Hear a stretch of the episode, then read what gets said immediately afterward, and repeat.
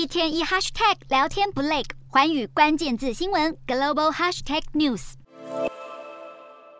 英国媒体日前报道，中国解放军以丰厚薪资招募退役的英国飞官到中国训练解放军空军飞行员，已知招募了至少三十名英国前飞官。英国是中国招募飞官教练的主要对象，但澳洲、加拿大、法国的飞行员也成了招募的目标。尤其法国可以提供航舰相关人才，替中国训练航舰人员；美国则因为管制较为严格，不在中国的招募范围内。根据中国兵工科技杂志，中国需要至少一百到一百五十名海军飞行员作为航舰飞行员。而台海局势升温，也让解放军更迫切地企图了解西方国家的战法。澳洲反对党呼吁政府制定新法，制止退役非官受中国招募。英国国防部也正在制定相关措施。加拿大和法国当局也已经展开相关调查。